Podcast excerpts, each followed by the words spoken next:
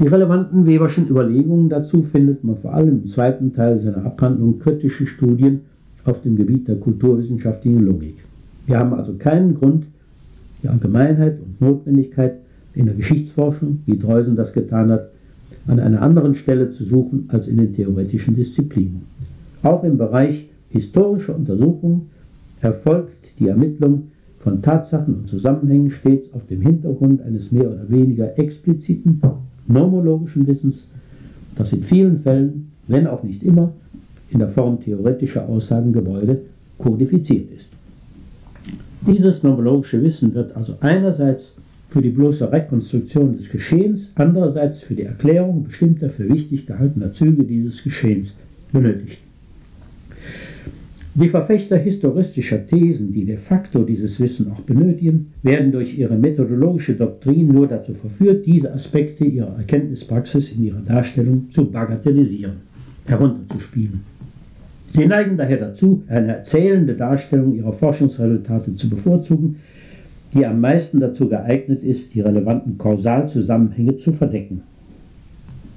Ich komme darauf zurück. Zunächst möchte ich aber noch einmal zurückkommen auf die anfangs angeschnittene Frage, ob es speziell historische Gesetzmäßigkeiten gibt in einem Sinne, der im Rahmen der Diskussion um den Marxismus eine Rolle spielt.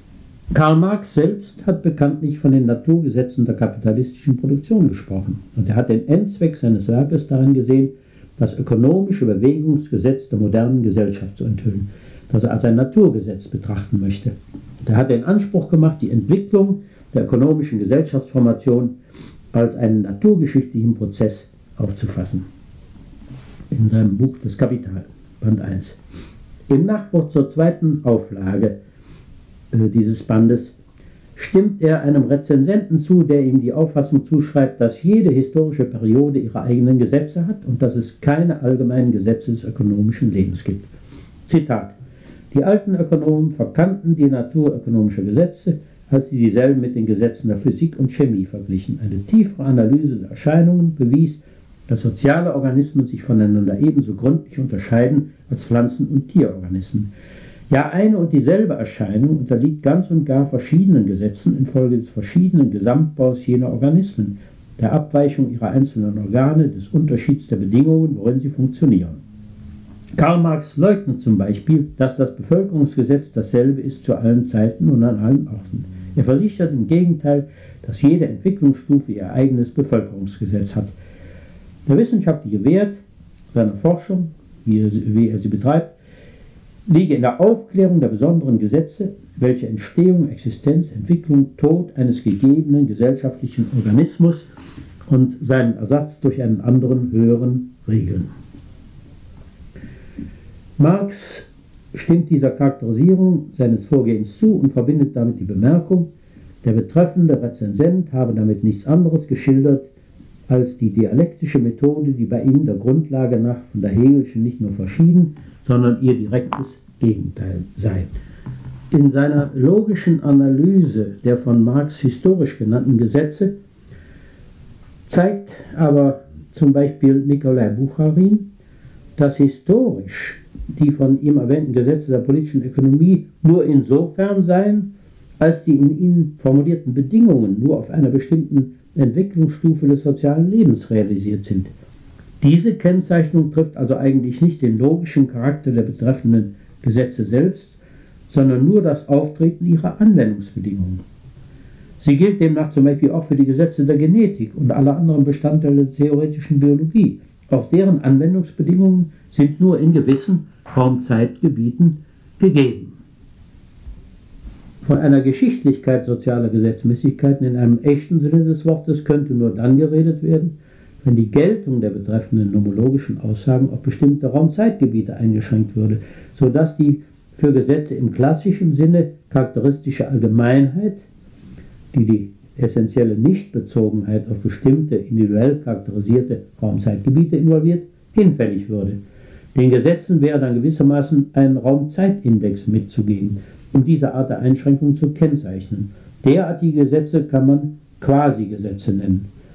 Manche Äußerungen von Theoretikern, die dem Historismus nahestehen, klingen so, als ob sie derartige Quasi-Gesetze als Bestandteile geschichtlicher Theorien zur Erklärung konkreter Ereignisse heranziehen wollten. Zum Beispiel hat sich Gerhard Mackenroth in seiner Bevölkerungslehre die Aufgabe gestellt, das historische Bevölkerungsgesetz unserer heutigen europäischen Konstellation herauszuarbeiten, seine räumliche und geschichtliche Reichweite abzustecken, es unter Umständen durch Gegenüberstellung mit anderen geschichtlichen und außereuropäischen Bevölkerungsweisen diesem gegenüber auf, abzuheben und in seiner historischen Einmaligkeit und Einzigartigkeit deutlich werden zu lassen. Er konfrontiert die betreffenden Bevölkerungsgesetze ausdrücklich mit dem Kausaldenken der Naturwissenschaften und behauptet, sie seien innere Strukturgesetzmäßigkeiten, in denen ein Sinnzusammenhang zum Ausdruck komme. Die Idee, die dahinter steckt, ist keineswegs unplausibel. Immer wieder lassen sich im Laufe der historischen Entwicklung offenbar Invarianzen feststellen, die auf ganz bestimmte, wenn auch nicht immer scharf abgrenzbare Raumzeitgebiete, Epochen und Kulturkreise eingeschränkt sind. Für die Kennzeichnung einer Gesamtheit derartiger Züge von relativer Allgemeinheit hat man teilweise den Stilbegriff aus der Kunstwissenschaft übernommen und von Sozial- oder auch Wirtschaftsstilen gesprochen. Dabei wurde meist deutlich gemacht, dass es sich hier um Tatbestände handelt, die für die geschichtlich-gesellschaftliche Wirklichkeit charakteristisch sind, nicht für den Gegenstandsbereich der Naturwissenschaften. Dagegen hat Karl Popper mit Recht geltend gemacht, dass es zwischen den Besonderheiten eines physisch-geografischen und denen eines soziokulturellen Milieus in dieser Hinsicht keinen prinzipiellen Unterschied gebe. In seinem Buch Das Elend des Historizismus. Es ist also durchaus möglich, quasi Gesetze auch in den Naturwissenschaften zu formulieren.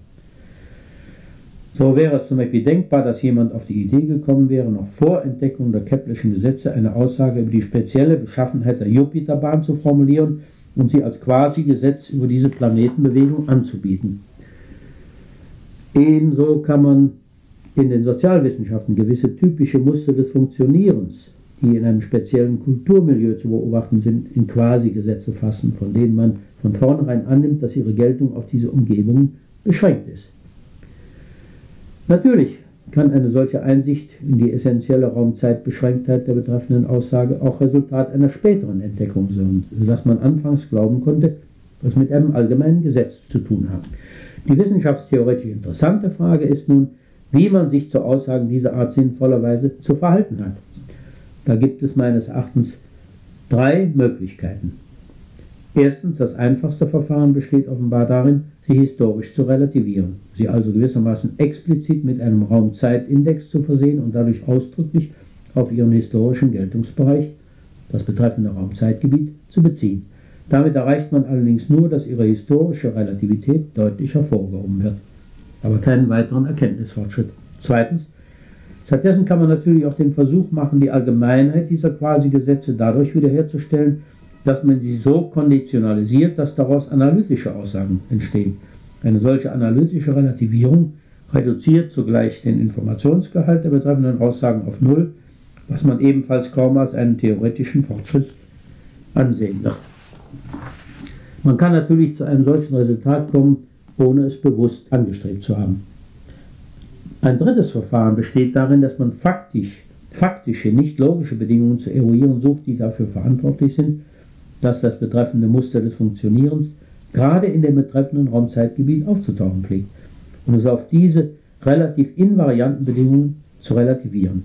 Eine derartige strukturelle Relativierung führt zur Eliminierung der raumzeitlichen Beschränkungen der betreffenden Aussagen, ohne dass ihr Informationsgehalt verschwindet. Die von den Marxisten immer wieder angeführten Gesetzmäßigkeiten bestimmter Gesellschaftsformationen kann man wohl zur Klasse derartiger strukturell relativierter Quasi-Gesetze rechnen, die durch ihre Relativierung ja zu allgemeinen Gesetzen geworden sind. Allerdings ist darauf aufmerksam zu machen, dass eine Erklärung solcher Gesetzmäßigkeiten auf der Grundlage von Theorien höheren Niveaus keineswegs ausgeschlossen ist, also von Theorien, aus denen sich für verschiedene relativ invariante Bedingungskonstellationen verschiedene Muster des Funktionierens ergeben. Diese Möglichkeit wird von manchen Marxisten aus nicht erkennbaren Gründen ausgeschlossen. Natürlich kann stets die Frage gestellt werden, ob die Gesetzmäßigkeiten, die man bisher gefunden hat, wirklich allgemeinen Charakter haben, ob man also nicht bloß historisch beschränkten Regelmäßigkeiten den Charakter allgemeiner Gesetze zugeschrieben hat. Das ist eine Frage, die in allen Wissenschaften auftauchen kann. Sie ist nicht damit zu beantworten, dass man einfach die Historizität bisher gefundener Gesetze behauptet. Es ist vielmehr notwendig, in jedem einzelnen Fall zu zeigen, dass die vermutete Allgemeinheit nicht zutrifft. Dazu genügt also nicht eine Geschichtsphilosophie, welche die Geschichtlichkeit sozialer Tatbestände behauptet. Wenn Geschichtlichkeit Gesetzlosigkeit bedeutete, dann würde man ja, wie wir gesehen haben, gerade in der Geschichtswissenschaft vor einem unüberwindlichen Dilemma stehen, denn es gäbe nicht einmal die Möglichkeit der Rekonstruktion des früheren Geschehens. Damit kommen wir zu einem Thema, das ich schon kurz angesprochen hatte, dem der Erzählung und damit zu einer Version des, der analytischen Geschichtsphilosophie, zu einer besonders problematischen Version des Historismus im Rahmen der analytischen Geschichtsphilosophie, nämlich zum Narrativismus. Der Narrativismus geht von der These aus, dass die Historiographie eine narrative Wissenschaft ist, das heißt eine Wissenschaft, die sich damit zufrieden gibt, Erzählungen über vergangenes Geschehen zu produzieren. Diese Auffassung ist nicht so sehr deshalb interessant, weil sie eine erhebliche Einschränkung der für diese Wissenschaft in Frage kommenden Darstellungsweisen zur Folge hat, sondern vielmehr wegen der Art und Weise, in der hier erkenntnistheoretische Untersuchungen durch Sprachanalyse ersetzt werden. Nach dieser Auffassung sieht es dann so aus, als ob man den Charakter der Geschichtswissenschaft am besten dadurch herausarbeiten könne, dass man das sprachliche Endprodukt der Erkenntnistätigkeit des Historikers logisch analysiert. Statt Erkenntnistheorie und Methodologie der Geschichtswissenschaft also Logik der erzählenden Darstellung. Während die Untersuchungen Dreusens auf dem Hintergrund bestimmter erkenntnistheoretischer Auffassungen, die sicherlich nicht unproblematisch sind, durchaus wesentliche Methodenprobleme der historischen Forschung behandeln und zu lösen suchen, geht es in den analytischen Untersuchungen im Extremfall lediglich um Fragen der Darstellungsweise, wie sie Dreußen im letzten Teil seiner Historik auf wenige Seiten abhandelt. Er hielt wohl den erkenntnistheoretisch-methodologischen Unterbau mit Recht für wichtiger, wenn es um den Charakter der Geschichte als Wissenschaft geht, als das literarische Endprodukt der historischen Arbeit. Auch Max Weber hat scharf unterschieden zwischen der im Interesse der psychologischen Beeinflussung des Lesers gewählten künstlerischen Form der Darstellung des Erkannten und der logischen Struktur der Erkenntnis. Und Leon Goldstein, an dessen Kritik ich mich anschließe, hat den analytischen Narrativismus in seinem Buch Historical Knowing einer scharfen Kritik unterzogen. Was die Darstellungsweise angeht, so kann man wohl der Dreusenschen These zustimmen, es sei ein bloßer Schlendrian, wenn man unter historischer Darstellung immer nur die Erzählende versteht. Viele Ergebnisse historischer Forschung seien nämlich gar nicht dazu angetan, in dieser immerhin populärsten Form dargelegt zu werden. Im Übrigen sei der beste Teil aller wissenschaftlichen Erkenntnis die Arbeit des Erkennens. Es gebe aber der Natur der Sache nach mehr als eine Art, das in der historischen Forschung Gewonnene darzustellen. Die These, dass sich die Geschichtswissenschaft auf die erzählende Darstellung vergangenen Geschehens beschränken müsse, wird auch heute mit Recht bestritten. Zumindest zwei verschiedene Darstellungsweisen pflegt man zu unterscheiden, außer der erzählenden, die sicherlich ihren Platz in der Geschichtsschreibung hat, eine mehr analytisch untersuchende, wobei beide Weisen der Darstellung in ihrer reinen Form unter Umständen als Grenzfälle zu behandeln sind. Es wird keinem Vernünftigen einfallen, sagt Dreusen, die vorsolonische Verfassung Athens, die Königzeit Roms, die Benefizialverfassung im Fränkischen Reich einfach narrativ darstellen zu wollen. Dass es historische Untersuchungen gibt, deren Darstellungsform der narrativistischen These strikt widerspricht, bedarf kaum einer besonderen Betonung. Ein gutes Beispiel findet man etwa in dem Buch des Wirtschaftshistorikers Jakob Strieder zur Genesis des modernen Kapitalismus. In diesem Buch versucht Strieder anhand relevanter Quellen den Nachweis zu erbringen, dass die Auffassung Werner Sombarts über die Entstehung des modernen Kapitalismus in bestimmten Punkten nicht richtig ist. Er unterzieht die Sombartsche These, dass die großen Handelskapitalien der frühkapitalistischen Zeit aus Grundbesitzeinkünften, aus akkumulierter Bodenrente also hervorgegangen sind, einer kritischen Prüfung, und zwar mit Hilfe der Auswertung der Steuerbücher der Stadt Augsburg zwischen 1396 und 1540 und anderer Quellen und unter Zuhilfenahme allgemeiner Überlegungen psychologischen Charakters.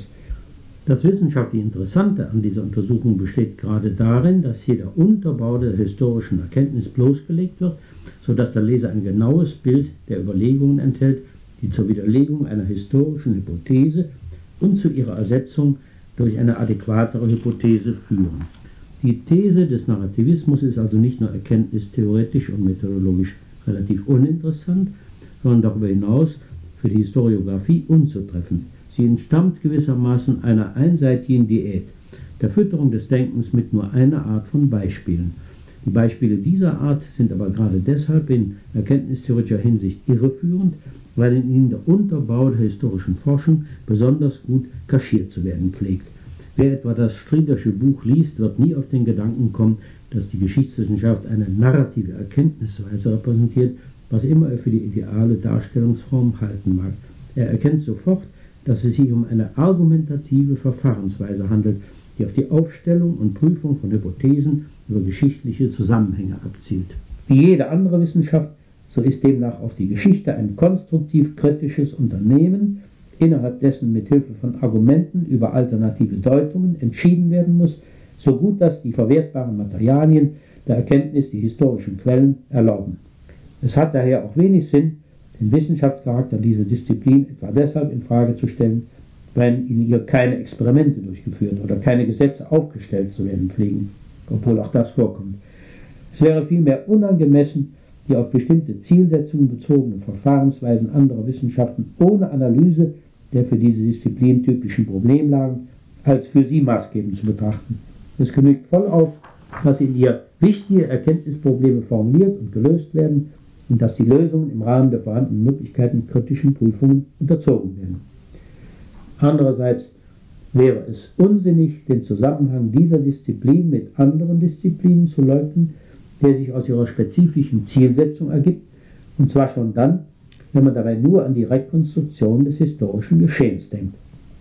Wir hatten ja gesehen, dass schon unter diesem Gesichtspunkt der durch den Historismus unnötig akzentuierte Kontrast zu den theoretischen Realwissenschaften verschwindet. Er verschwindet schon deshalb, weil die Geschichtswissenschaft darauf angewiesen ist, die Resultate dieser Wissenschaften in weitem Umfang zu nutzen, um ihre eigene Aufgabe zu erfüllen. Der methodologische Historismus hat sich also als unhaltbare Auffassung erwiesen. Das bedeutet aber natürlich nicht, dass die Verfechter dieser Auffassung keine interessanten Beiträge zur Methodologie der Geschichtsforschung geleistet haben. Wir haben vielmehr gesehen, dass sich gerade aus einer kritischen Analyse von Beiträgen eines seiner hervorragenden Vertreter bei sinnvoller Verwendung von Resultaten der wissenschaftstheoretischen Diskussion eine brauchbare methodische Auffassung gewinnen lässt. Der deutsche Historismus entwickelte, wie Georg Igers feststellt in seinem Buch Deutsche Geschichtswissenschaft, Methoden zur kritischen Bewertung der Evidenz, aber durch sein Insistieren auf dem ausschließlichen Interesse der Geschichtswissenschaft für das Besondere zerriss er nicht nur das Band zur Philosophie, sondern auch zur Wissenschaft, insofern diese sich niemals mit dem Besonderen für sie allein befasst, sondern Beziehungen herzustellen sucht. Die Vertreter des Historismus schlossen, wie er feststellt, dogmatisch die Möglichkeit einer allgemeinen Menschennatur, die rationale Erfahrung zugänglich ist, aus, indem sie darauf bestanden, Geschichte sei das Reich des Einmaligen. Dabei vergaßen sie, dass einmalige und unwiederholbare Tatsachen nur auf dem Hintergrund allgemeiner Erkenntnisse eruierbar sind, sodass die klassische Auffassung des Wissens doch auch ihre Pointe für die historische Erkenntnis hat. Die Methode der historischen Forschung, einschließlich der Beiträge, die im Rahmen des Historismus dazu geleistet wurden, ist daher sehr viel besser interpretierbar, wenn man die Verbindung der Geschichte zu den theoretischen Wissenschaften, zum nomologischen Wissen in Betracht zieht. Das heißt also, dass man das Vordringen des naturalistischen Erkenntnisprogramms in den Bereich der Erforschung der geschichtlich-gesellschaftlichen Wirklichkeit nicht zurückweist, sondern sich vielmehr die Resultate der Erkenntnispraxis zunutze macht, die sich an diesem Programm orientiert.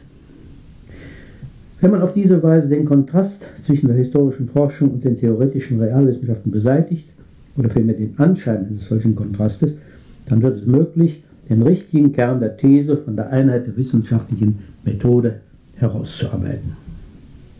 Er kann natürlich nicht darin bestehen, dass alle Realwissenschaften, die theoretischen wie die historischen Disziplinen, in gleicher Weise nach Gesetzmäßigkeiten suchen, die zur Erklärung wirklicher Zusammenhänge geeignet sind.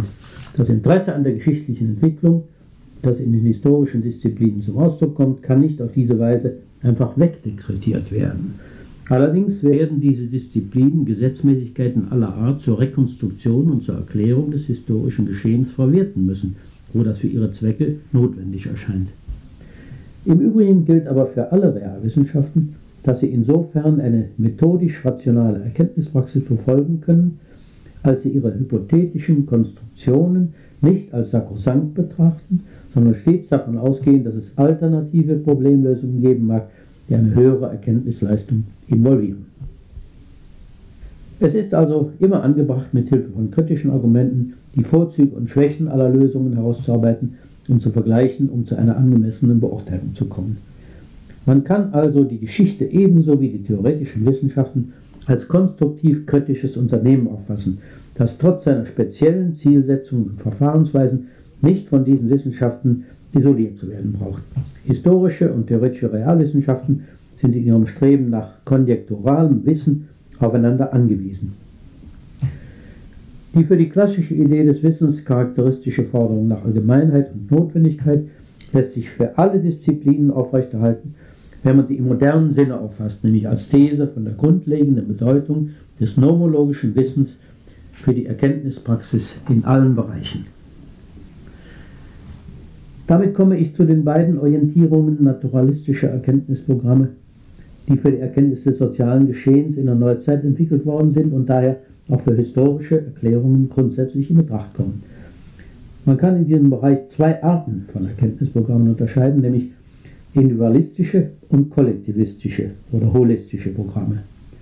Der Unterschied ist folgender. Im einen Fall bemüht man sich, alle sozialen und damit auch alle historischen Phänomene aus dem Zusammenspiel individueller Verhaltensweisen und Verhaltensdispositionen zu erklären.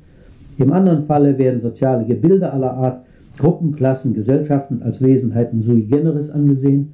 Die eigenen Gesetzmäßigkeiten gehorchen sich also nicht individualistisch erklären lassen. Also erstens die individualistische Tradition.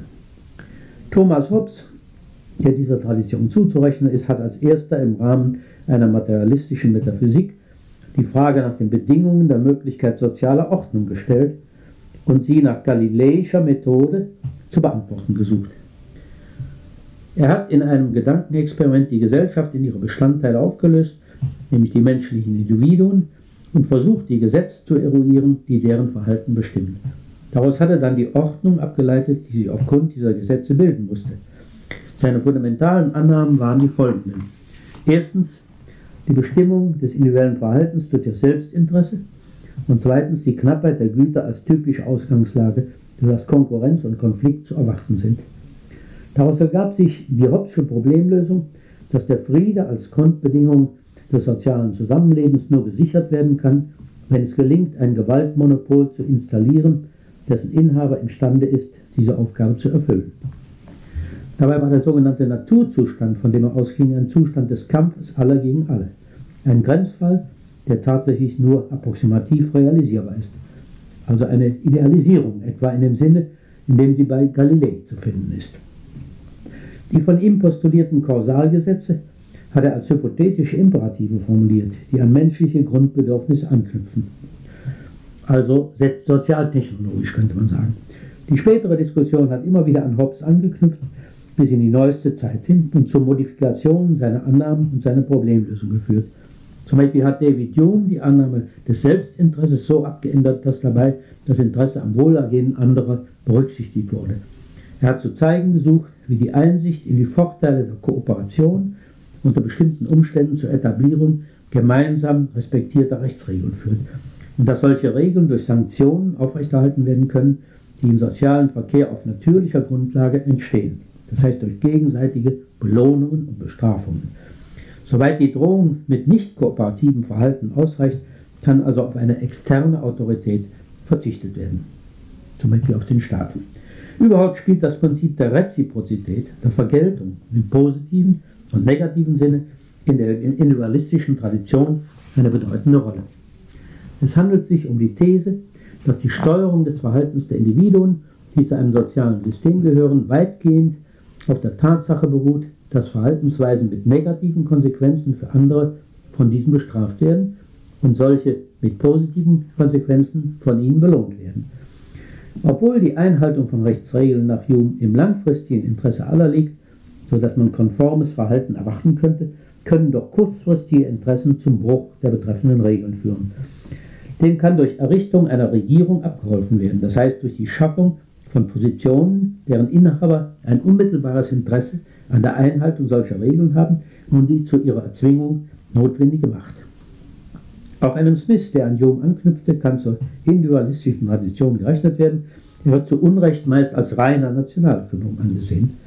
Tatsächlich hat er versucht, die Gesellschaft als ein Wirkungssystem aufzufassen, dessen Funktionieren durch die Untersuchung der individuellen Verhaltensweisen und ihrer Gesetzmäßigkeiten verstanden werden kann.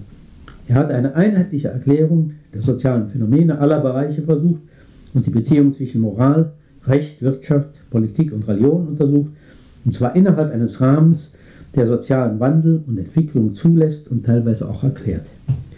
Die Grundlage seines Erklärungsansatzes, seine Theorie der moralischen Gefühle, ist de facto eine Sozialpsychologie, die unter anderem die Entstehung moralischer Urteile aus dem Zusammenspiel individuellen Verhaltens, individueller Verhaltensweisen unter dem Einfluss von Gefühlen und Bedürfnissen erklärt. Dabei spielen sogenannte retributive Gefühle wie Dankbarkeit, Ärger usw. So und soziale Vergleichsprozesse eine besondere Rolle, sowie die unterschiedlichen Positionen von Akteuren und Beobachtern. Diese Theorie bildet den Unterbau für seine ökonomische Theorie, in der der Preismechanismus als Steuerungsmechanismus für die Güterproduktion und die Güterversorgung im Zentrum der Analyse steht. In ihr wird das Marktsystem im Rahmen rechtlicher Regeln als ein selbstregulatives System sozialer Steuerung aufgefasst, dessen Funktionieren gewissen Gesetzmäßigkeiten gehorcht. Wie andere Vertreter der schottischen Moralphilosophie des 18. Jahrhunderts trieb Adam Smith also Systemanalyse auf individualistischer Basis. Er akzentuierte dabei die unbeabsichtigten Wirkungen individueller Verhaltensweisen aufgrund ihrer Verflechtung miteinander und untersuchte die Wirkungen institutioneller Vorkehrungen, und zwar auf der Basis von Annahmen über die menschliche Natur und über typische soziale Situationen. Man kann seine vergleichenden Untersuchungen des sogenannten Systems der natürlichen Freiheit mit anderen sozialen Systemen als sozialtechnologische Analysen verstehen, wobei die Zielsetzung darin bestand, die soziale Ordnung so zu gestalten, dass damit der Wohlfahrt aller Mitglieder der Gesellschaft am besten gedient ist. Vor allem unter dem Einfluss von David Ricardo löste sich im 19. Jahrhundert das ökonomische Denken aus dem Zusammenhang mit der Analyse anderer sozialer Bereiche und wurde zu einer Spezialdisziplin. Ihren Kern bildete ein abstraktes, theoretisches System, dessen Gesetze das Funktionieren einer Marktwirtschaft erklären sollten. Ricardo teilte mit Smith das Bild des Konkurrenzkapitalismus als eines selbstregulativen Systems, das dafür sorgt, dass sich das Angebot der produzierten Güter an die Nachfrage und ihre Preise sich an die Produktionskosten anpassen. Nur in Bezug auf die Gesetze der Einkommensverteilung vertrat er pessimistischere Auffassungen. Zu Beginn der 70er Jahre des vorigen Jahrhunderts vollzog sich im ökonomischen Denken die sogenannte marginalistische Revolution, die zur neoklassischen reinen Ökonomie führte. Sie war vorbereitet durch die Entdeckungen einzelner Denker, die die Mathematisierbarkeit zentraler Annahmen dieser Theorie involvierten. Die neu entwickelte subjektive Wertlehre sollte eine einheitliche Erklärung des Verhaltens der Individuen und damit aller ökonomischen Phänomene ermöglichen. Bis heute wurde die neoklassische Theorie unter Verwendung mathematischer Methoden weiter ausgearbeitet. Sie stellt das am weitesten entwickelte theoretische Gebäude in den Sozialwissenschaften dar. Außerdem zeigt sich heute, dass sich der ökonomische Ansatz durch Einbeziehung bisher nicht berücksichtigter institutioneller Rahmenbedingungen auf alle Bereiche des sozialen Lebens ausdehnen lässt. Er kommt daher als Alternative zu anderen sozialwissenschaftlichen Erklärungsansätzen in Betracht, zum Beispiel zum soziologischen Funktionalismus und ähnlichen Systemtheorien kollektivistischer Herkunft. Auch in der Soziologie gab es Theoretiker mit individualistischer Orientierung, zum Beispiel Wilfredo Pareto, Georg Simmel und Max Weber. Auf die Webersche Konzeption möchte ich in diesem Zusammenhang näher eingehen, vor allem weil sich bei ihm ein schönes Beispiel eines historischen Erklärungsversuchs auf individualistischer Basis findet. Max Weber hatte sich unter anderem zum Ziel gesetzt, dem in den Sozialwissenschaften weit verbreiteten Hantieren mit kollektiven Wesenheiten entgegenzutreten. Er wollte a. alle sozialen Erscheinungen aus dem Zusammenspiel individueller Handlungen erklären, wie die anderen Vertreter des Individualismus, und b. gleichzeitig bei der Erklärung dieser Handlungen dem Verstehen einen Platz einräumen. Er entwickelte dazu, wie schon erörtert, seine Lehre von der verstehenden Erklärung, die allerdings an keiner Stelle seines Werkes in einer systematisch hinreichend ausgearbeiteten Version zu finden ist. Wenn er versucht hat, im Rahmen dieser Konzeption alle Erscheinungen auf individuelles Verhalten zu reduzieren, dann bedeutet das keineswegs, dass damit das Vorhandensein kollektiver Phänomene geleugnet werden sollte. Dass es so etwas wie soziale Gebilde gibt, Staaten, Gemeinden, Unternehmungen, Gruppen aller Art, Märkte usw., so dass es soziale Prozesse und Ereignisse gibt, Schlachten, Revolutionen, Konjunkturen, Inflationen, Differenzierungsprozesse usw. So und dass es sozialstrukturelle Tatbestände gibt, die soziale Schichtung, die Einkommensverteilung, die soziale Ordnung usw. So wird natürlich nicht in Abrede gestellt. Es wird nur behauptet, dass alle diese Phänomene auf individualistischer Grundlage theoretisch sich deuten lassen. Soziale Gebilde und Prozesse lassen sich als Phänomene des sozialen Zusammenspiels von Individuen, als Handlungsverflechtungen, Handlungsverkettungen auffassen und strukturelle Tatbestände der genannten Art als Resultat eines solchen Zusammenspiels unter bestimmten Bedingungen. Dabei ist zweierlei zu betonen. Erstens bedeutet die prinzipielle Reduzierbarkeit von Kollektivphänomenen auf individuelles Verhalten nicht, dass eine derartige Reduktion bei jedem Erklärungsversuch auch tatsächlich durchgeführt werden muss, sodass die Bezugnahme auf solche Phänomene mit Hilfe der betreffenden Kollektivbegriffe wie Staat, Markt, Klasse usw. So nicht mehr in Betracht kommt. Wie weit man in dieser Beziehung geht, hängt vielmehr von der jeweiligen Problemstellung ab. Wer zum Beispiel die Gesetzmäßigkeiten des internationalen Kräftespiels eruieren will, wird Staaten ebenso wie andere Großorganisationen weitgehend als kollektive Akteure behandeln. Er wird das auch dann tun, wenn er sich darüber klar ist, dass sich die Aktionen solcher Großgebilde letzten Endes in individuelle Handlungen auflösen und auf individuelle Entscheidungen zurückführen lassen. Ähnliches gilt etwa für Unternehmungen bei der Analyse von Marktvorgängen. Wer sich dagegen das interne Funktionieren solcher Organisationen zum Problem macht, und das kann durchaus notwendig werden, auch wenn es nicht das ursprüngliche Ziel der Untersuchung war, der muss auf jeden Fall die Reduktion weitertreiben. Wenn man zum Beispiel die Feldzüge des Jahres 1914 analysiert, dann kann man sich natürlich in manchen Zusammenhängen einfach darauf beziehen, dass die Schlachten bei Tannenberg und einem masurischen Seen im August und September zur Vernichtung der russischen Narew-Armee und zum Rückzug der Jemen-Armee und damit zur Säuberung Ostpreußens von russischen Truppen geführt haben.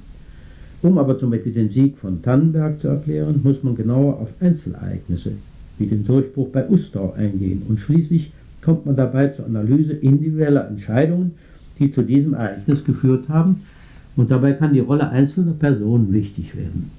Dass man faktisch niemals das ganze Geflecht der Einzelhandlungen aufdröseln kann, und zwar schon aufgrund der Quellenlage, ist selbstverständlich.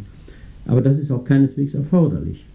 Weder in den theoretischen Sozialwissenschaften noch in der historischen Analyse wird man darauf verzichten können, abkürzend, zusammenfassend und vereinfachend unter Verwendung von Kollektivbegriffen auf Phänomene dieser Art Bezug zu nehmen. Worauf es ankommt, ist nur, dass sich prinzipiell in jedem Fall eine Erklärung im Sinne des individualistischen Programms durchführen ließe, wenn die entsprechenden Kenntnisse vorhanden wären. Zweitens bedeutet die prinzipielle Reduzierbarkeit auf individuelles Verhalten nicht, dass die tatsächlichen Ergebnisse sozialer Prozesse, die sich aus solchen Handlungen zusammensetzen, den Absichten der betreffenden Person oder auch nur ihren Erwartungen entsprechen. Viele soziale Tatbestände sind vielmehr unbeabsichtigte und darüber hinaus unerwartete und vielfach sogar weitgehend unbekannte Resultate des Zusammenspiels individueller Handlungen, zum Beispiel die soziale Schichtung, die Einkommens- und Vermögensverteilung in einer Gesellschaft, Veränderungen der Arbeitsmoral, der Kriminalität, des Wohlstandes oder des Legitimitätsglaubens, der eine soziale Ordnung stützt. Die Berücksichtigung dieses Umstandes gehörte schon zum Erkenntnisprogramm der schottischen Moralphilosophen. Wenn man sich verdeutlichen will, wie im Rahmen eines individualistischen Programms eine Erklärung kollektiver Phänomene aussieht, dann kann man meines Erachtens noch heute mit Gewinn auf eine Erklärungsskizze zurückgreifen, die Max Weber in seinem Vortrag zum Thema die sozialen Gründe des Untergangs der antiken Kultur geliefert hat. Und zwar nicht etwa, weil sie in jeder Hinsicht zutreffend wäre, das scheint nicht der Fall zu sein, sondern weil sie zeigt, wie ein solches Problem grundsätzlich angegangen werden kann. Die Webersche These in diesem Vortrag ist die, dass lange vor dem politischen Zerfall des Römischen Reiches in der Völkerwanderung die innere Selbstauflösung der antiken Kultur stattgefunden habe, und zwar aufgrund der Entwicklung der sozialen Struktur der antiken Gesellschaft, die notwendige Bedingungen für die Stabilität des politischen Verbandes beseitigt habe. Um das zu zeigen, geht Weber zunächst auf bestimmte strukturelle Grundzüge der antiken Kultur ein. Sie sei gleichzeitig dreierlei gewesen. Erstens Stadtkultur mit ursprünglich lokaler Versorgung, das heißt Bedarfsdeckung im Wesentlichen aus dem ländlichen Umland. Sie sei darüber hinaus zweitens Küstenkultur mit einem ausgedehnten internationalen Handel in hochwertigen Artikeln gewesen, an dem aber nicht die Massen mit ihren Alltagsbedürfnissen interessiert waren, sondern nur eine dünne Schicht von Besitzenden. Und sie sei schließlich drittens eine Sklavenkultur gewesen, deren Wirtschaft weitgehend auf der Sklavenarbeit beruhte. Der wirtschaftliche Fortschritt, der wie auch sonst mit zunehmender Arbeitsteilung verbunden war, vollzog sich nach Weber nicht durch eine mit der Entwicklung des internationalen Handels einhergehende intensive Ausgestaltung des Marktnetzes, sondern durch die Bildung von auf Sklaverei beruhenden wirtschaftlichen Großgebilden, die ihren Bedarf selbst deckten. Das stand im Gegensatz zur späteren ökonomischen Entwicklung im Mittelalter, wo sich, wie er feststellt, zunächst die freie Arbeitsteilung innerhalb des lokalen Wirtschaftsgebietes der Stadt intensiv weiterentwickelte, der Lokalmarkt, und dann der zunehmende Verkehr nach außen mit interlokaler Produktionsteilung Betriebsformen für den Absatz auf fremdem Markt auf der Grundlage freier Arbeit entstehen ließ. Dadurch, dass nun aufgrund der römischen Eroberungen der Bevölkerungsschwerpunkt der Antike in das Binnenland rückte, das nun über Verkehrsverbindungen verfügte, die für einen intensiven Güterverkehr völlig unzureichend waren, wurde nach Weber die Kulturbedeutung der unfreien Arbeit in entscheidender Weise verstärkt. Das heißt die Bedeutung der Sklavenarbeit. So ist, wie er sagt, der Sklavenhalter der ökonomische Träger der antiken Kultur geworden und die Organisation der Sklavenarbeit bildete den unentbehrlichen Unterbau der römischen Gesellschaft. Diese äh, Sklavenhalter waren Grund, Großgrundbesitzer, die ihre Betriebe verwalten ließen und in der Stadt von der Rente lebten. Auf ihren Gütern wurden, soweit für den Absatz produziert wurde, hochwertige Produkte angebaut. Öl, Wein, Gartengewächse und so weiter. Und die Arbeit wurde im Wesentlichen durch kasernierte, eigentums- und familienlose Sklaven geleistet. Das heißt mit anderen Worten, der Sklavenmarkt war eine unentbehrliche Voraussetzung dieser Art von Wirtschaft, nämlich für die Rekrutierung von Arbeitskräften. Hier haben wir nun nach Weber die Achillesferse der antiken Kultur, nämlich die Abhängigkeit dieser Wirtschaftsweise von der Sklavenzufuhr, also vom Sklavenmarkt und damit gleichzeitig von der Expansion des Reiches durch Eroberungskriege. Das Aufhören dieser Expansion hat nach Weber zur Austrocknung der Sklavenmärkte geführt. Mit der inneren und in der Hauptsache auch äußeren Befriedung des antiken Kulturkreises, so stellt er fest, schrumpft die regelmäßige Versorgung der Sklavenmärkte mit Menschenmaterial. Ein gewaltiger akuter Sklavenmangel scheint schon unter Tiberius die Folge gewesen zu sein. Wichtiger war die langsam, aber mächtig sich vollziehende chronische Wirkung, die Unmöglichkeit des Fortschreitens der Produktion auf der Grundlage der Sklavenkasernen. Dann schildert Weber erstens die dadurch erzwungene langsame Entwicklung der Güter in Richtung auf den Typ des mittelalterlichen Fronhofs mit erbuntertänigen Bauernfamilien als Arbeitskräften, der nicht mehr imstande war, für den Absatz zu produzieren. Zweitens den Verfall der Städte. Drittens den Übergang zu zunehmend naturalwirtschaftlicher Deckung des staatlichen Finanzbedarfs. Und viertens die Beschränkungen, die sich daraus für die Aufrechterhaltung des notwendigen Beamtenapparats und der Armee ergaben. Der Zerfall des Reiches war, so stellt er fest, die notwendige politische Folge des allmählichen Schwindens des Verkehrs und der Zunahme der Naturalwirtschaft. Er bedeutet im Wesentlichen nur den Wegfall jenes Verwaltungsapparates und damit des geldwirtschaftlichen politischen Überbaus, der dem naturalwirtschaftlichen Unterbau nicht mehr angepasst war. Das ist, wie gesagt, eine skizzenhafte Rekonstruktion einer geschichtlichen Entwicklung, eine Erklärungsskizze, noch dazu in meiner Zusammenfassung stark verkürzt. Wie ist sie aufgebaut? a.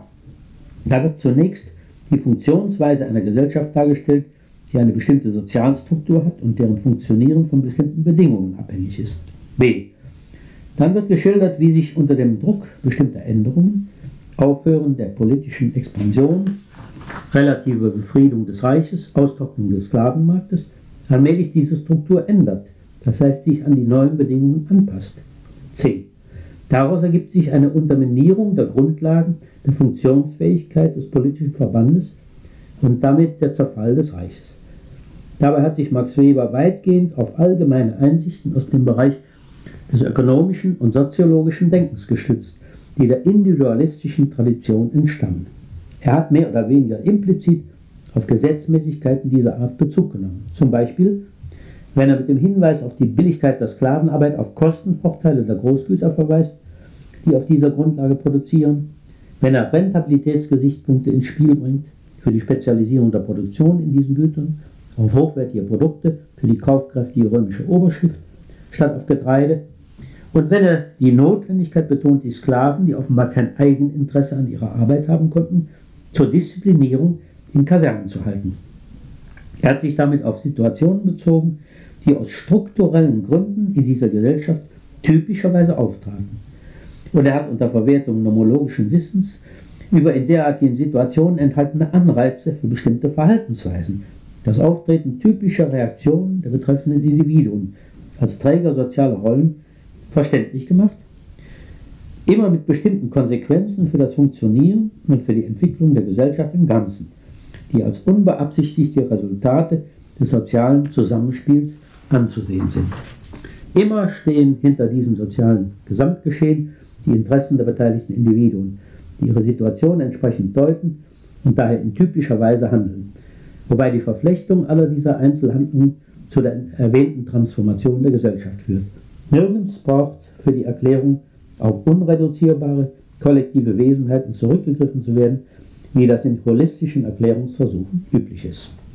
Es handelt sich, wie gesagt, um eine Erklärungskizze, die notwendigerweise unvollständig ist und die überdies natürlich nur bestimmte Vorgänge herausgreift, nämlich solche, die Weber aufgrund seiner theoretischen und historischen Kenntnisse im Rahmen seiner Problemstellung unter dem Gesichtspunkt der Kausalrelevanz für ausschlaggebend hielt. Schon seine Problemstellung bedingte eine Selektion bestimmter Aspekte eines Gesamtgeschehens, wie das bei jeder wissenschaftlichen Untersuchung der Fall ist, eine Selektion, hinter der ein bestimmtes historisches Erkenntnisinteresse stand. Und die Quellenlage und sein theoretisches Wissen führten ihn zu einer Selektion kausal relevanter Faktoren und zu einer interessanten Problemlösung. Diese Problemlösung steht natürlich der Diskussion offen, zum Beispiel anhand neu entdeckter Quellen oder auch einer Kritik Verwert des verwerteten theoretischen Wissens, der Gesetzmäßigkeiten, die da unterstellt werden. Ohne diese Art von Abstraktion ist überhaupt keine Erkenntnis, weder historische noch theoretische möglich. Aber man kann natürlich versuchen, eine solche Erklärungsskizze zu vervollständigen. Zum Beispiel dadurch, dass man das darin enthaltene nomologische Wissen explizit macht und damit die theoretische Grundlage herausarbeitet, die zu den von Weber gezogenen Konsequenzen führt. Im Endeffekt würde das zu einem Modell der Wirkungszusammenhänge führen, die Weber in seiner Skizze angedeutet hat.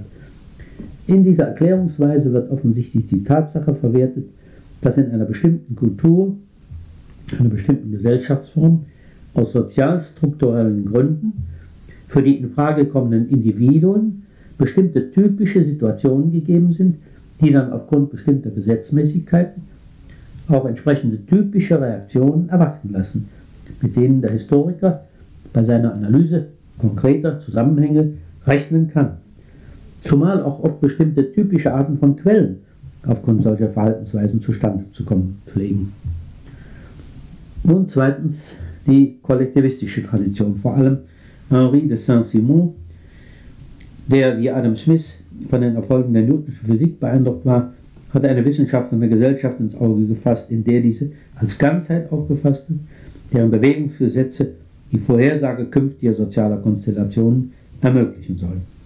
Ähnlich wie vor ihm Condorcet und Turgot glaubte Saint-Simon an die Gesetzmäßigkeit des Geschichtsablaufs, wobei die Richtung der geschichtlichen Entwicklung, nicht aber ihre Geschwindigkeit und ihre genaueren Umstände im Sinne der Idee des Fortschritts bestimmt sei. Die von ihm angestrebte neue Wissenschaft von der Gesellschaft sollte im Dienste der Gesellschaftsreform stehen. Sie sollte Grundlage für eine soziale Organisation sein, die der Ausrichtung aller sozialen Aktivitäten auf ein gemeinsames Ziel dienen sollte.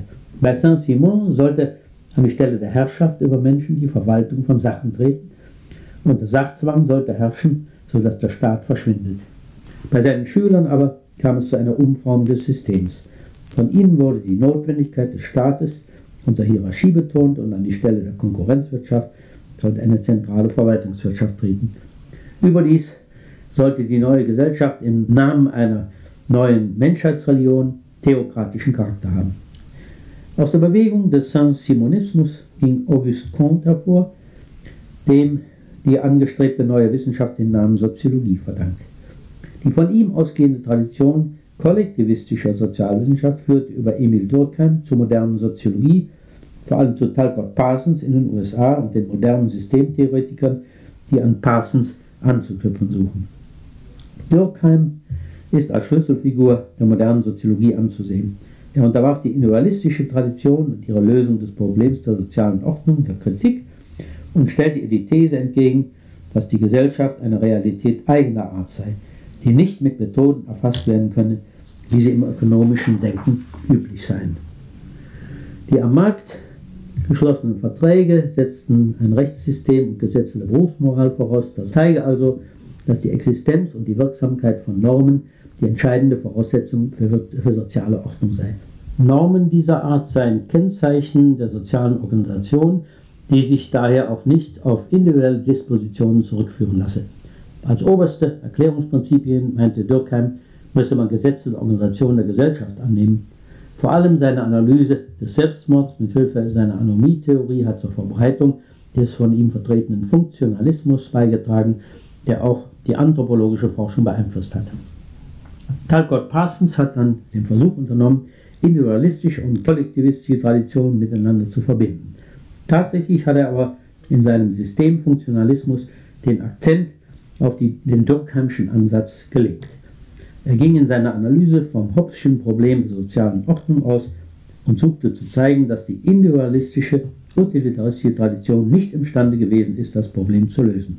Und zwar deshalb, weil sie die Rolle von Werten und Normen nicht berücksichtigt habe des durch sie gestifteten sozialen Konsenses.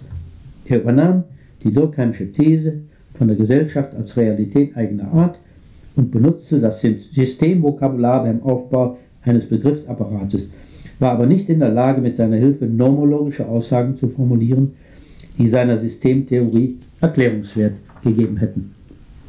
Überdies stand seine programmatische Orientierung, das heißt sein Erkenntnisprogramm, nicht im Einklang mit seinem tatsächlichen Vorgehen, seiner Sachargumentation.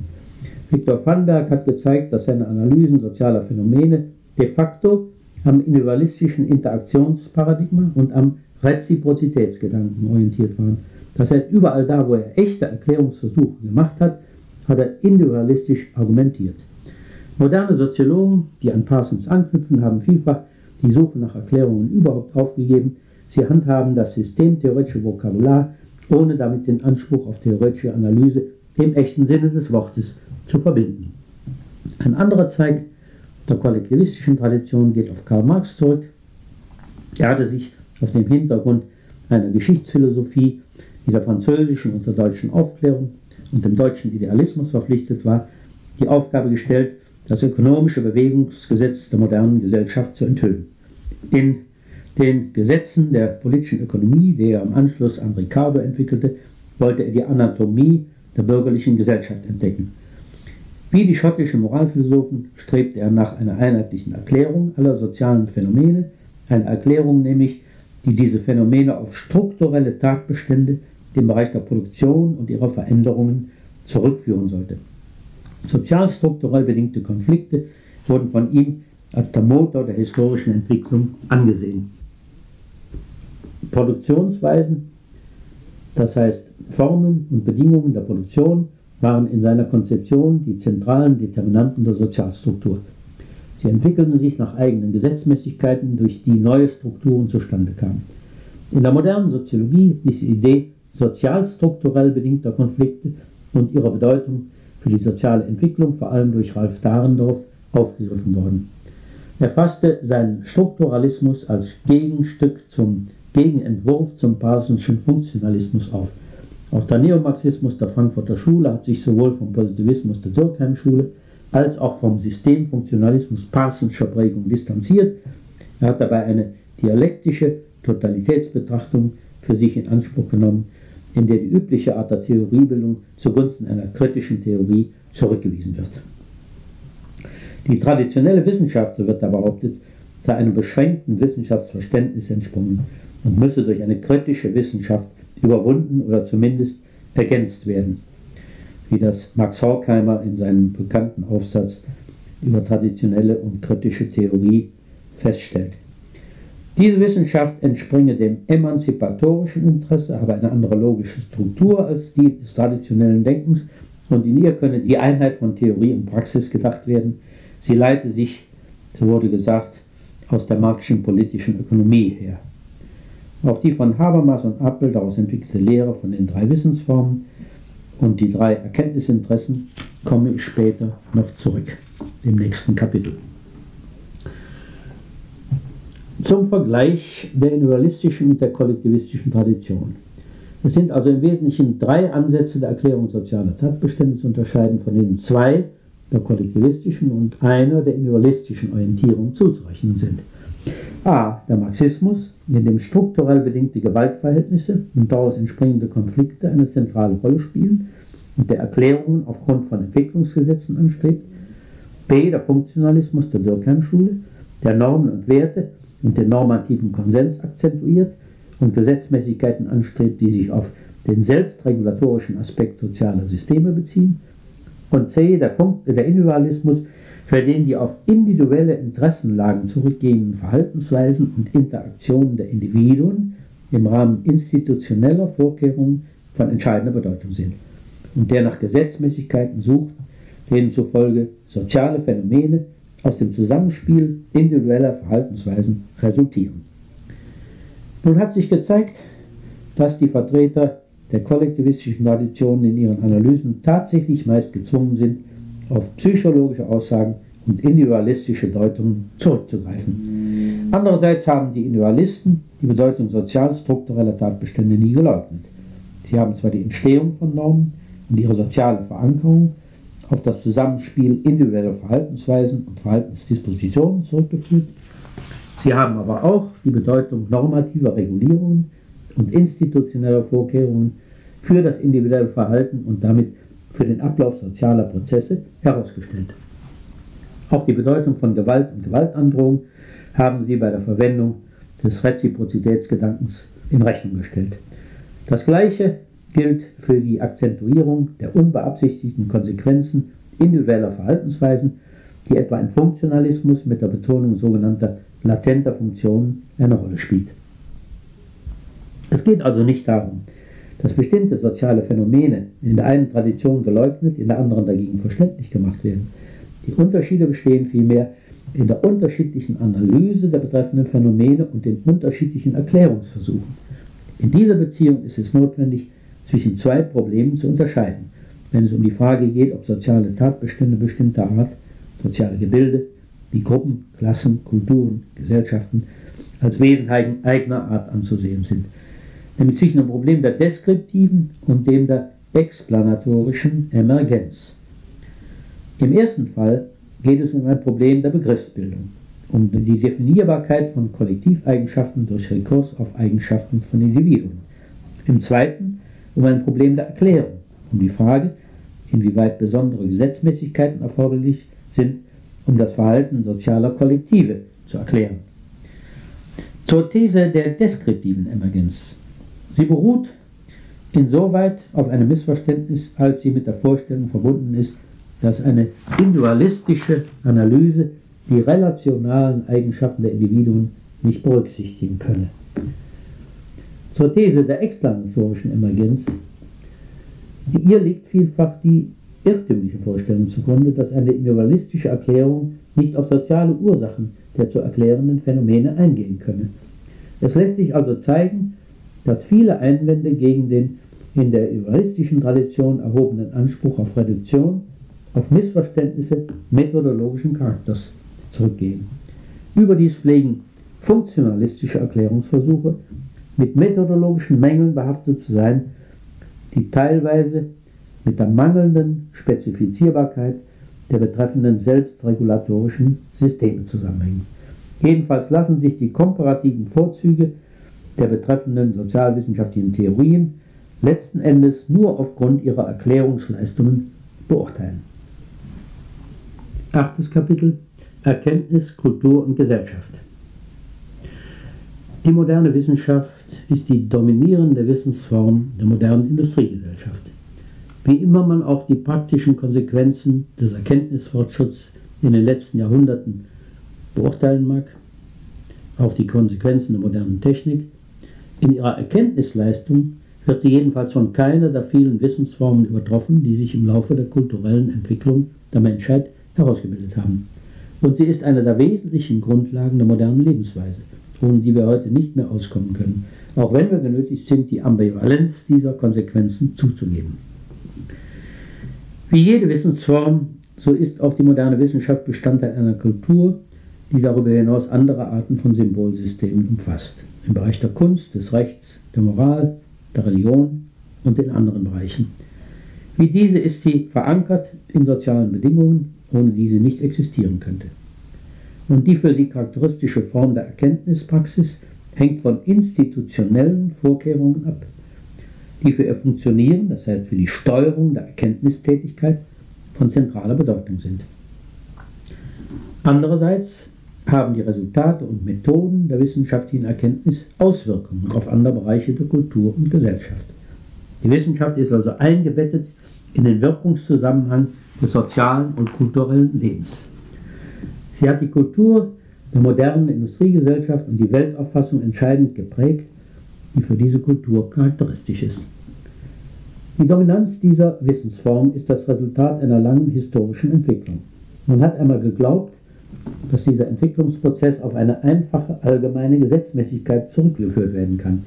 Im vorigen Jahrhundert hat Auguste Comte etwa sein berühmtes Drei-Stadien-Gesetz aufgestellt, nachdem jeder Wissenszweig nacheinander ein theologisches oder fiktives, ein metaphysisches oder abstraktes und ein wissenschaftliches oder positives Stadium durchlaufen müsse. Heute wissen wir, dass Fortschrittsgesetze dieser Art äußerst fragwürdige geschichtsphilosophische Konstruktionen sind. Und die Idee kann als überholt gelten, dass man die historische Entwicklung durch Anwendung derartiger Gesetze als einen notwendigen Prozess erscheinen lassen kann. In den 20er Jahren dieses Jahrhunderts hat Max Scheler eine Lehre von den Wissensformen entwickelt, in der das Konsche Drei-Stadien-Gesetz in eine statische Hierarchie miteinander verträglicher Wissensformen verwandelt wurde. In dieser Hierarchie nimmt das Heils- oder Erlösungswissen den obersten Platz ein, das Bildungswissen den zweiten Platz und das Herrschafts- oder Leistungswissen den dritten. In seinem Problem der Soziologie des Wissens wirft Scheler Comte vor, er habe nur die dritte Wurzel der menschlichen Wissbegier anerkannt, jedoch ihre biologische Herkunft nicht scharf gesehen und daher mit dem Wesen von Religion und Metaphysik auch deren Geschichte völlig verkannt. Daher musste er auch nach Scheler zu historischen Vorformen und zeitlichen Stadien der Wissensentwicklung machen, was tatsächlich drei durchaus konstante, durcheinander ganz unersetzliche menschliche Wissensformen sind. Ein wesentliches Motiv dieser schälischen Konzeption geht auf sein Bemühen zurück, dem Positivismus und dem Pragmatismus gerecht zu werden. Er hat das versucht, indem er erstens eine diesen Richtungen entstammende Deutung der Naturwissenschaft akzeptiert hat und zweitens allen drei Wissensformen Zielsetzungen unterstellt hat, in denen das Interesse an reiner Erkenntnis nicht berücksichtigt war, nämlich sogenannte oberste Werdensziele.